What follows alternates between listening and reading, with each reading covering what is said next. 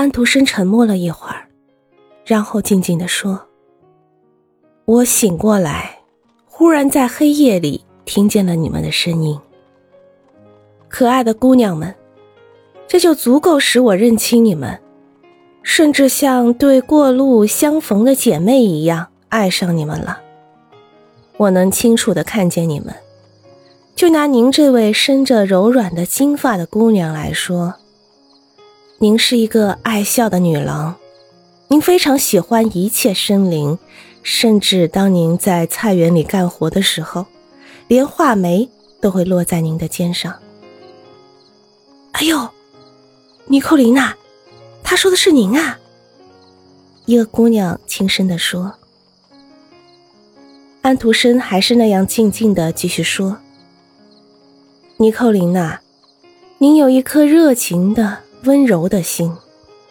假如您的爱人遇到了灾难，您会毫不踌躇地越过积雪的山岭，走过干燥的沙漠，到万里之外去看他，去救护他。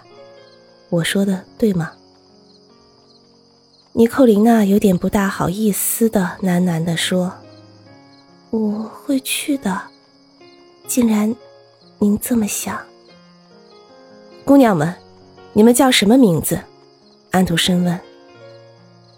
一个姑娘高兴地替大家回答了：“迪寇尼娜、玛利亚和安娜。”至于玛利亚，我不想谈您的美丽。我意大利语说得很差，但是我还在年轻的时候就曾经向诗神发过誓，我要到处颂扬美。不管我在哪里看到他，神父低声地说：“哎呦，耶稣啊，这个人让毒蜘蛛咬了一口，有点神经病了。”有些女人富有真正惊人的美，这些女人差不多总是性情孤僻的人，她们孤独地忍受着会焚毁她们自身的热情。这种热情好像从里面焚烧着他们的面颊，玛利亚，您就是这样的人。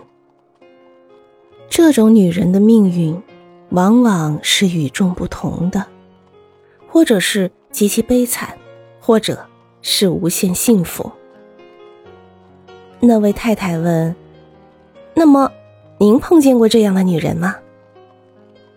安徒生回答说：“就在眼前。”我的话不仅仅是对玛利亚说的，同时也是对您说的，夫人。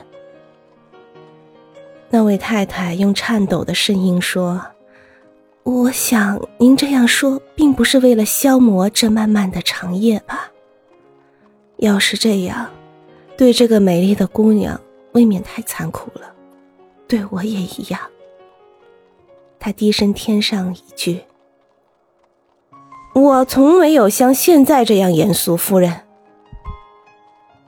玛利亚问：“那么到底怎么样呢？我会不会幸福呢？”我想你向生活要的东西太多了。虽然您是一个普通的农家姑娘，所以您很难幸福。不过在您的一生中，您会碰见一个。配得上您那祈求极高的心灵的人，您的中意人当然是一个杰出的人物，说不定是一个画家、诗人，一个为意大利争取自由的战士，也说不定是一个普通的牧人或者一名水手，但都是具有伟大的灵魂，这总归是一样的。玛利亚腼腆地说：“先生，我看不见您，所以我才不怕羞。想问问您，如果有那么一个人，他已经占有了我的心，那我怎么办呢？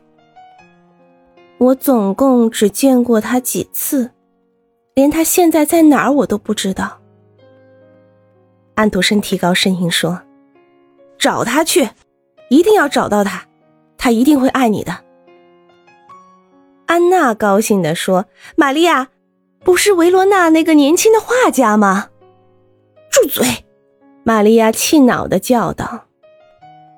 那位太太说：“维罗纳不是一座很难找到一个人的大城市。记住我的名字，我叫伊琳娜·奎乔利。我就住在维罗纳。每一个维罗纳人都可以指给你我住的地方。玛利亚，您到维罗纳来吧，可以住在我家里。”直到我们找到这位可亲的旅伴所预言的那个幸运实现，玛利亚在黑暗中摸到了叶琳娜·奎乔利的手，把它紧贴在自己发烫的脸颊上。大家都沉默着。安徒生注意到了那颗绿星消失了，它已经坠到大地那边去了。就是说，已经是后半夜了。